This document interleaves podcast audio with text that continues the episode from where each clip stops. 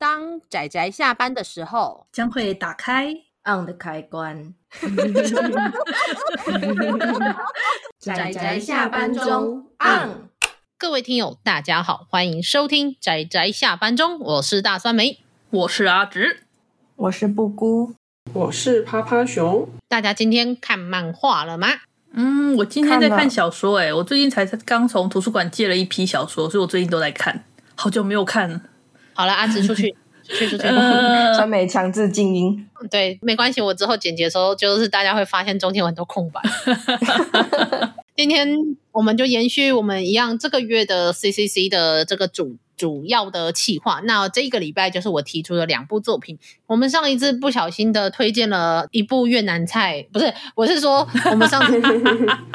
越南菜的作品，对，那我这一次呢，这一周的第二部作品，对，可以算是让我开始想做这个企划的其中一个契机的一部作品，对，就是我们今天的这一部叫做《异人》的，啊、真的是完全切中酸梅酸梅味的喜好的一部作品。对，那至于为什么会因为这部作品让我突然想想到说，那我们可以用 CCC 来做一个企划。最主要的原因是，当初其实作者在噗浪上面，他分享了第二部的内容，他是把几乎一整本的所有故事的一页一页都直接在噗浪上面分享。那这里面的内容也都在 CCC 上面是看得到的。但是因为他那个时候是在卖，就是是在卖他的个人志，对，因为艺人这部作品他是有以个人出版的方式出版的，但是目前还没有申请 ISBN，所以那时候。我就想说，我们之前就有讨论过，说如果个人出版的话，我们先以 I 有 ISBN 的作品为主。那因为作者他还有一些思考的部分，所以目前还没有 ISBN 的时候，我就在想说，那这样我要怎么样？有什么机会可以来介绍这部作品呢？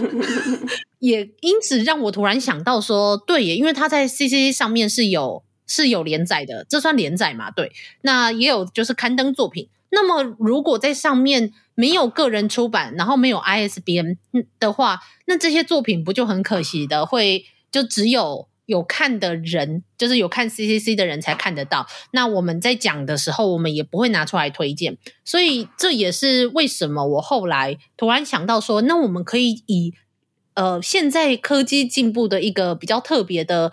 呃，连载或者是可以阅读作品的一种方式为主要的企划主题，然后去推荐作品，就可以说是从艺人让我开始有这部分的延伸。那另外一部分也是一个非常蠢的，就是我那时候啊，就是因为我看到实在是惊为天人，赶快去订了作作者的个人志，然后是在作者的虾皮卖场上面就是订购，结果没想到，因为刚好在订的时候是我要从台北搬回高雄的时候，于是。我就忘了这档事，是。我就没有回复人家，就是跟我询问，就是卖场跟的一些一些东西，结果没想到被作者认出来我的大头贴，尴尬啦，丢脸，高调的声明，尴尬啦，我没有，因为其实主要是为什么我会不小心忘记这件事，是因为我后来去实体书店的时候直接买了，我忘记我有在卖场上面订。我就买了实体书，所以我就忘记了我还有订卖场里面的作品，所以我就觉得就是对作者这件事很抱歉。重点是还被认出来，我觉得好丢脸。我现在可以直接说那是趴趴熊盗用我的账号，现在来得及吗？来不及喽。还好他还有跟你说他认出来了。对啊，他就跟我说：“哦，你是那个仔仔下班中的大酸梅吗？”我就嗯。因为因为我的头贴，我的头贴有把我们的 logo 放上去，因为我不太想直接就是露出就是真实的名字跟账号这样子，只是没想到就我只是临时改，没改多久，然后就被认出来，我就觉得马上改回来。但是就是因为就是买了个人制这件事情，然后让我想到，那也许呃现在有很多作品是没可能呃出版社。在很多市场评估下不会出实体书的出版的时候，那我觉得 CCC 是一个非常值得可以去免费阅读，然后也可以是你没有办法买实体书的时候，可以仍然可以抖那根赞助作者的一个方式。这也是后来我才因此就是延伸出来这个企划。那当然就可以从艺人这部分就是开始讲。那我记得艺人的作者就是二号老师，也有去受邀去其他的 podcast 上面就是演讲，有说哦、他有预计可能会有之后的作品，然后有在思考有没有要出书这件事情。对，嗯，那就是期待啦。但是我自己个人是已经把个人就是个人出版的两本都买回来了。艺人真的非常的好看。对，那可以让我来介绍吗？我有觉得如果放任酸梅来介绍故，这个可能会变得不可控。好，请我请请请请。呃，我觉得我介绍故事背景就好，因为我觉得这部故事它最大的魅力其实是在于它的。呃，借由这个很有完全讲得不清不楚的这个背景之下，然后所衍生的各种关于人性的的各种人性丑恶面嘛。艺人的话，他故事其实是分成两部，第一部第一部的话只有两回，但是一回大概有五十几话，所以加起来将近快要一百多页，呃，分量也很足。然后第二部的第二部有到几话？六话、七话、七话吗？忘记了。六话。六话对，那呃第二部的数量比较多。那第一部跟第二部，他们其实是具有一个时间线的关联性，那就是以第一部的时间的故事先发生，之后才发生第二部的故事。一开始他的故事背景设定是说，呃，在十年前突然出现一群跟人类不一样的一群怪物们。然后这群怪物们呢，不知道从哪来的，然后人类对他们感到很惊慌。可是后来发现对方似乎没有抱持敌意，于是两边就开始互相接触，然后呃学习，就是这些艺人们就开始学习人类的一些文明跟语言。而且人类还很惊喜的发现到说，原来艺人们啊，他们这种这种奇特的这种存在是他们会脱皮，就是成长过一段时间之后，他们身上的皮会脱下来。而那些皮呢，具有各式各样不同的功能。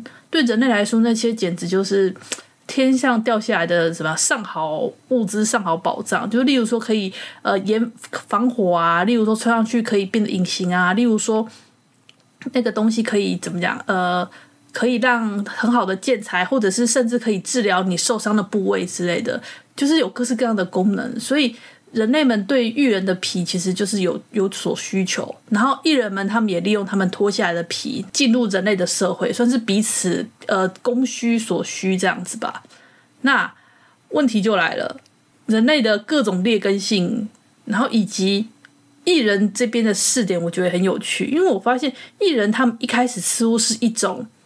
呃，他们是一种独居的存在，然后他们其实是具有很强的斗争性的一个存在。可是他们后来不知道为什么却选择了呃跟人类一起共存，然后学习人类语言。要我说的话，我觉得他们甚至还有一点带有人类的呃习性吗？我不知道啊，但是不知道这是他们自己本身的天性，还是被人类的习性所感染出来的这种状态。然后就开始了这个一连串的事件发生，这样子，这是一个大前提啦。嗯嗯。对，那我觉得后面这个人性的部分呢，交还给酸梅来讲，这个会比较有趣。哎哎，等一下，等一下，为什么？好了，那那我也我也不知道该怎么介绍，也就是总之大家去看啊，好不好？居然，哎，其实我觉得他这个故事的算是封面图嘛，因为其实。嗯、我们推荐的这些作品其实没有一个呃正式的封面图啦，所以但是大家在进到作品页的时候，上面会有一个图案，然后那个图案的那个人要到第二部的，也不是说人，对，好了是人，就是第二部的时候才会出出场的一个角色。其实我第一次看到他做的某一个动作的时候，我就想说，他用那么粗的手指在切那么小的蛋糕，技术真的很好呢。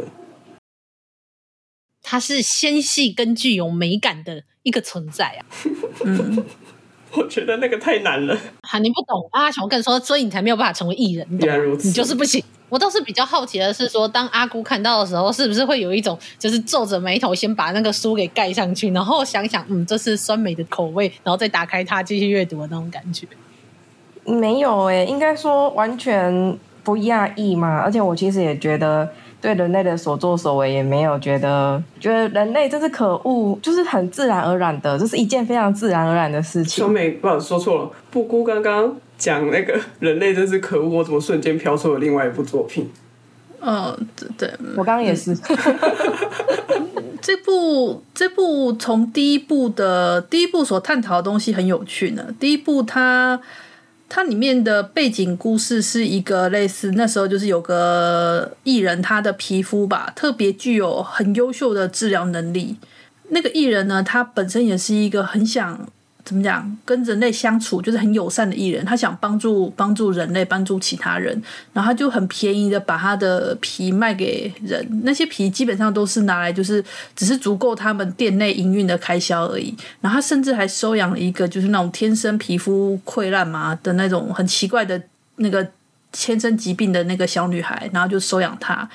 然后，因为它的皮真的具有很好的治疗效果，所以也受到很多人的敬仰。然后，他也从人类那边得到了很多感谢。然后，他也觉得在人类的世界中生存的很愉快。但是，对，就是那个 but。这里面呢，它里面其实讲的没有很明确。我你我觉得故事有需要讲到这么明确，因为其实我蛮想讨论这一段的。我自己从故事中的一些一些作者所表现出来的画面，我有自己个人的推测。嗯，那我方便在这里讲吗？因为我觉得一旦讲出推测，好像会有点有点剧情透露的感觉。嗯，还是我们私下聊。我觉得我们可以之后之后讲，因为我觉得这部作品。虽然我知道说，就算我们出来讨论，它并不会造成这个阅读上面有太多的影响，但我还仍希望把剧情好好的保留给大家，就是第一次阅读的那个美好的体验。我个人觉得这是阅读的非常美好的体验，就跟那时候《秘密耳语》一样，直接当下看的时候就是惊为天人，重看两遍的那种程度。然后其实这个故事啊，就是它有分成第一部跟第二部，然后它有一个算是片名吧，第一。第一部叫做 Harmony，是和谐的意思。然后第二部是 Resonance 吗？Resonance，Resonance 就是意思是回响、共鸣、谐振都可以。就是其实我觉得它是蛮有意思的。就是你看完故事之后，就会发现它的片名其实就包含了很多这样。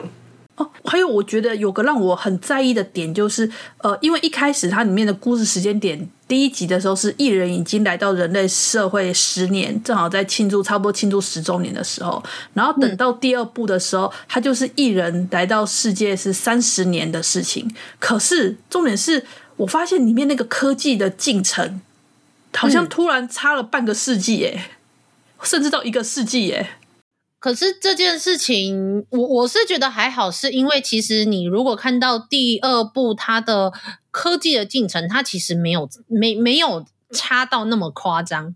嗯，就是第一部感觉，如果它没有非常刻意去描绘那个时候是怎么样科技，只是的确第一部看起来会有一点点中古欧洲的感觉，然后到了第二部，嗯、呃，有一点点大概一九三零或四零年代的。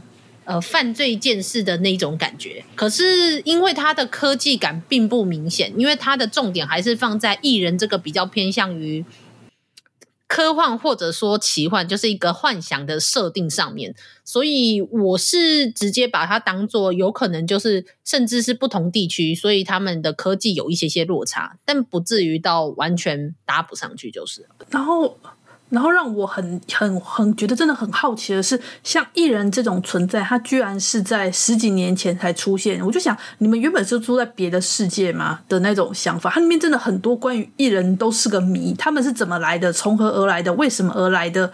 他只是介绍说，因为他们之前发生斗争，然后造成他们的族群就是灭灭亡了大半，只剩少数的人就是到处远走他乡，然后最后来到了人类居住的这个地方。他只是用这种很笼统、很模糊的方式去解释，这样才棒啊！就我对啊，就让我对这个种族充满好奇，因为他们每一种种族都，他们这个虽然都把它称之为艺人，但其实他们每个人都是不同个体，他们的外形跟他们的能力跟他们完全没有任何相似性。我甚至不知道他们到底能不能通婚，嗯，他们怎么繁殖，不知道，说不定就是不会死亡。但是据说他们的寿命真的很长，因为他们甚至有一段有描述，他们觉得人类的寿命很短这样子。但是、嗯、是的，但是他们可以被杀掉，就觉得啊、嗯哦，好神奇的生物哦。对啊，这因但我觉得最有趣的不是在它是一个很不一样的生物，而是它即使再怎么的不一样，可是当它进入了人类的社会，带入了人性之间的那些关系，你会发现其实还是很像啊。无论是艺人自己他们的那一份情感，或者说，因为尤其第一部里面的艺人，他描述的那一些重要的角色的艺人们，他们跟人类的感觉非常非常的像，是无论是嫉妒，甚至是善良，然后到那一种很容易受到挑衅就冲动，然后开始呃，你知道，就是种族隔离，或者是就是开始指责对方，都非常的人类。直到第二部，第二部是因为两个主角的出场太亮眼。导致其他的艺人就好像没有那么重要，也的确是对，因为第二部的第二部又是另外一个状况，所以我认为艺人虽然他是用艺人这个设定作为两部的背景，但是我认为他两部作品的内容其实是非常不一样的，嗯，所以我也很期待，就是大家在阅读完第一部之后，期待第二部的时候，你又发现第二部的那种感觉跟描述又非常。非常不一样的时候，我觉得会会有一种非常惊艳的感觉。我自己我自己是因为跑去看第一部，发现虽然都很残酷，可是它的描述方式非常不同，所以我自己也非常非常喜欢。那第二部我自己个人特别喜欢的一部分是他们的那个关系，真的很像是汉尼拔的那种感觉。嗯，对，不管是处理模式还有整个氛围吧。然后第一部的话，它比较像是处理整个两个种族之间的那种。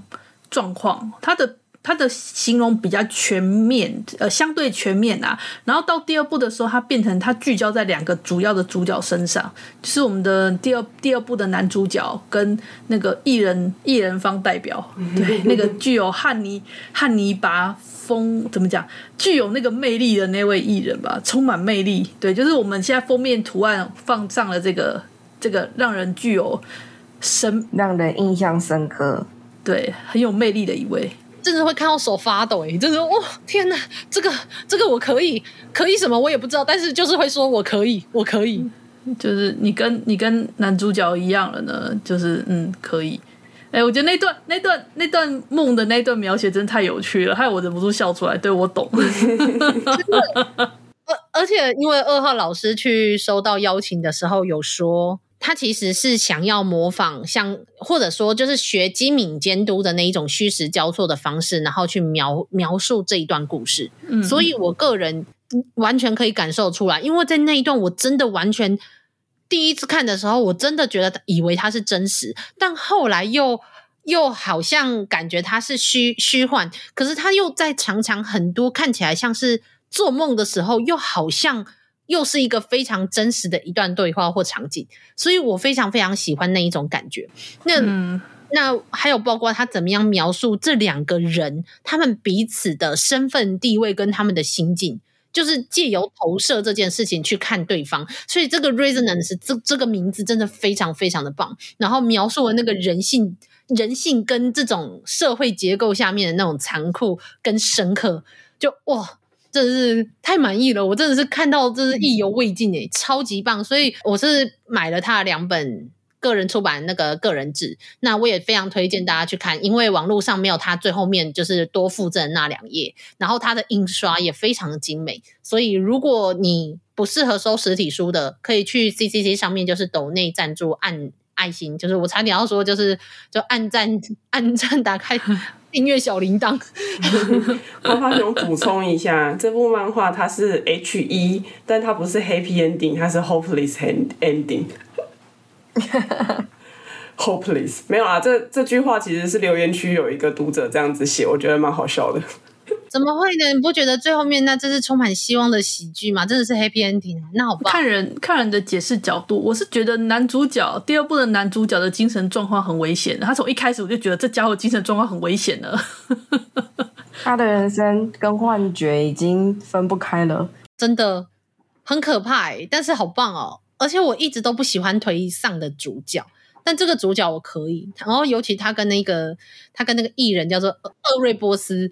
对，那这厄瑞波斯这个名字也是跟就是希好像是希腊的暗暗界之神还是什么，就是那种你知道黑暗之王那种感觉，就是很就是是取那个借由希腊神话这种名字来的。那大家如果有兴趣，也可以去听，就是二号老师在那个叫什么漫画家来显灵吧的那个 p o c k e t 上面的，就是访问，就是我也觉得他讲的非常有趣。那这部作品就是推荐给大家，我真的觉得非常非常的满意。就这样，我其实不知道我在讲什么，但总之我非常希望大家都喜欢他。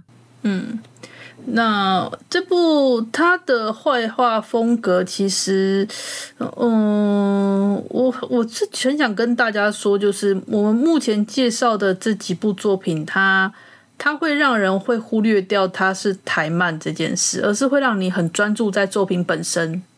哦，这倒是。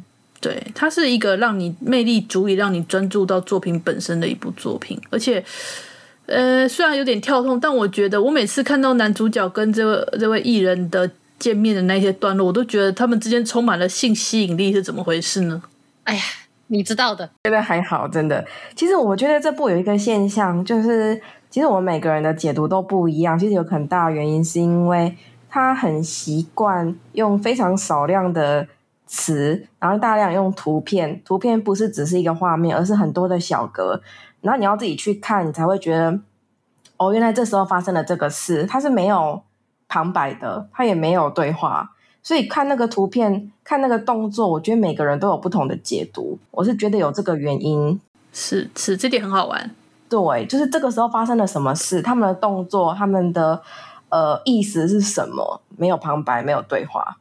连续的好几格，这件事情我觉得有趣的是，明明他描述艺人的设定其实是很模糊的。就算我们说第一部有一个比较全面的介绍，但是其实有很多，如果你拉到现实中，你应该会有很多问题想问的那一些东西，他其实都没有讲。那在第二部，他更没有讲了。他在更没有讲的时候，他反而执着在两个主角的心境，而非是。现实的描述这件事情也让我觉得非常的有趣，但是却莫名的在他们的之间的连结关系，你不会觉得他描述的很模糊，反而是情感的关系非常的细节，但是在设定上面照样模糊带过，对，模糊带过，非常模糊，对，甚至连男主角他在那里说，嗯，这个艺人应该很有可能是因为受到什么影响，所以做出了这件事，我在心里都会想说，真的吗？你确定吗？虽然你对艺人很有研究，但真的吗？我自己甚至都会在心里这么想。就是阿阿姑说的那种，就是很，我也不知道，也就是一种他都没有说的那种状况。但是我觉得充满想象，我觉得这样子反而充满想象。然后主角的关系的连结，我反而觉得就是，我觉得应该是说拿捏的非常好。我非常非常惊艳于这件事情，就我就看到，哇塞！不会输，真的就是不会输给日本的漫画，这是真的。啪啪熊要开始工商广告了。就是各位观众、各位听众，就是二号老师呢，他目前就是，我好像真的是在正在做工商，对对对，我是，就是二号老师，他目前在连载《无光区》这部作品，所以大家有兴趣的话，也麻烦帮忙收藏一下，然后点个爱心，留个言，然后另外呢，因为 CCC 他们今年有那个周年庆的活动，所以其实大家也可以去呃 Seven 那边用 ibon 列印他的明信片，《无光区》的作品。这样，然后一张明信片六元。好，以上工商结束。以上没有才没有收到任何业配。啊，对对对，所以我们要强调这件事，这全部都是我们自己频道讨论做的企划，完全没有任何抖内，没有任何赞助，没有任何公关书，对，完全是什么东西都没有，连那些周边商品，就包括明信片，都是我们自己去 Seven 然后自己印回来。那听说他们好像这个月有咖啡杯，是不是？嗯，嗯，嗯，跟彼得咖啡，诶，是彼得彼得吗？就是就是一就是一间连锁店，只开在就桃园以北的店。我作为一个南部人，你就知道我冲台北了，生气？为什么？我那时候想说，哦，有连锁店是吗？那我来看看可以去哪里？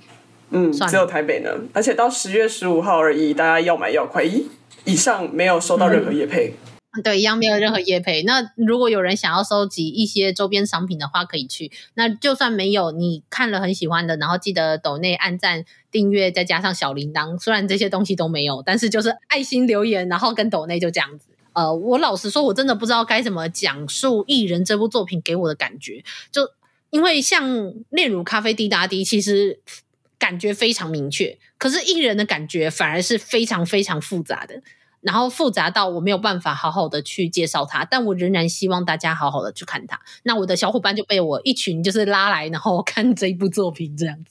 嗯，希望大家喜欢。嗯嗯，好的。我我个人看完觉得是很有趣的作品，还蛮期待，还蛮期待，就是这位老师他后续的作品。嗯，那后后续书我们就继续，我们我当然就继续买这样子。那老师如果有未来有机会的话，就希望也可以出个实体，就是也不是说没有出实体书，但是就全部集结出书，我也我我也我也会继续买，拜托拜托。对，嗯、好，好了，那么总之就是这样。我知道阿姑。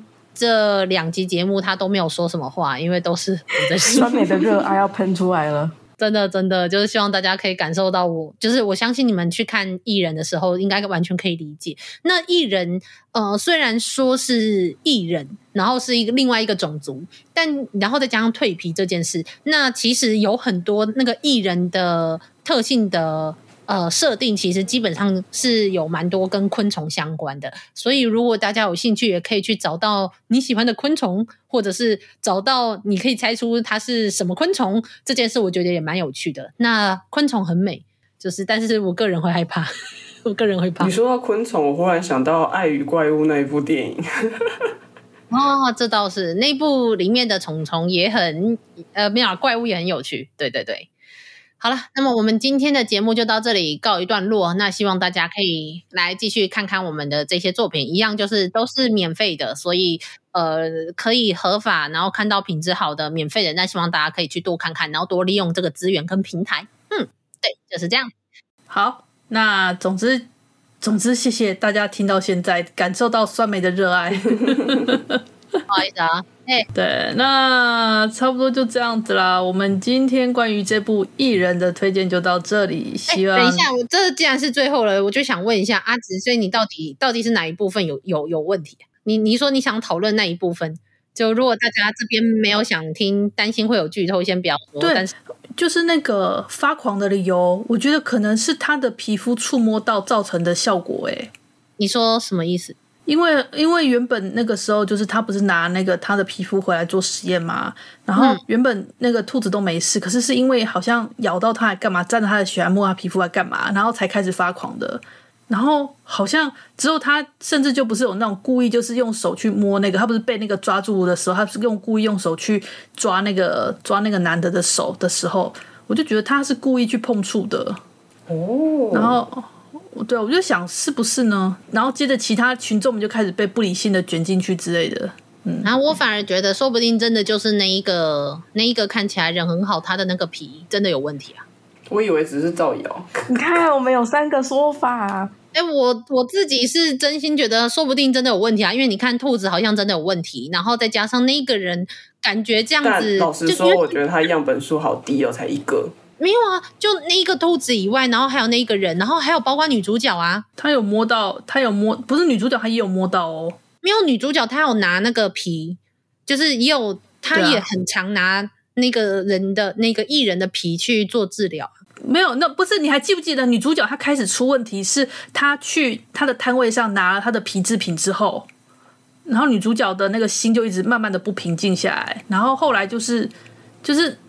对啊，所以我才想说是不是皮或血肉的接触之类。然后那天他不是在那个广场上，不是被被那个被那个被那男揍，他不是也血喷了一堆？我想说也被周围的人喷溅到血干嘛？然后还造成一连串的那个。我觉得阿紫这样讲，我好像被你说，我觉得你讲的有道理。嗯。可是我觉得，我觉得每个人都可以不同有不同的解释啦。我只是说，我只是个人这样讲。可是我觉得，我们如果这样讨论下来，会可能剧情会拉得更长。而且就像刚刚阿姑说的，它里面有很多就是没有讲清楚的，所以可以用每个人的角度去解释。那我就是你可以从那个图片里面获得了什么资讯量，就会会影响你怎么解读这部作品。它的资讯，因为有的人摄取的资讯，从一个画面里面摄取的资讯其实不一样。没有，因为我我自我哈我自己我自己是这样想的，就是如果你要说摸到就会的话，那其实那一个人他碰到的人也很多，但是他都没有去描述到这件事。可是你看看里面发狂的发狂的角色有谁？有那一只被剥了皮的兔子，然后有就是有那一个就是有治疗的那一个男人嘛，就是莫名就把那个出来说话的那一个艺人就打打的，这个就是那已经真的是气疯的状况然后打成那个样子，所以再加上女主角。女主角也长期在使用那一个人的皮，这三个人其实真正都有被这个人的皮给覆盖过。所以，如果你真的要说，真的要说是这个人的皮有问题的话，我觉得说不定是。而且，你看这一个这个城镇不也是整个就全部大家就是乱成一团嘛？那真的平常会乱成一团吗？谁知道？可是这个城镇有一个什么很大的重点，就是这个城镇几乎大家人人都用那一个人的皮啊。所以就是，我也觉得这点很好玩。如果如果如果不讲我这种呃物理上造成的这种呃发狂的话，而是完全是心理跟社会学的疯狂的话，我觉得这也是一个很有趣的着眼点。我个人也是这么觉得。其实我从现在听到现在，我觉得你们两个讲的那个感染源不一样。我的理解是这样，你们两个讲的感染源不一样。因为那个休伯斯，他其实十年前就已经用他的皮给大家治疗了，所以十年来完全都没有人发病嘛，这是我的第一个疑问。然后第二个疑问是，阿紫提到的那个其实有点像是类似触发他发病的一个媒介，但那也只是一个可能，因为还没有经过验证，所以也不知道。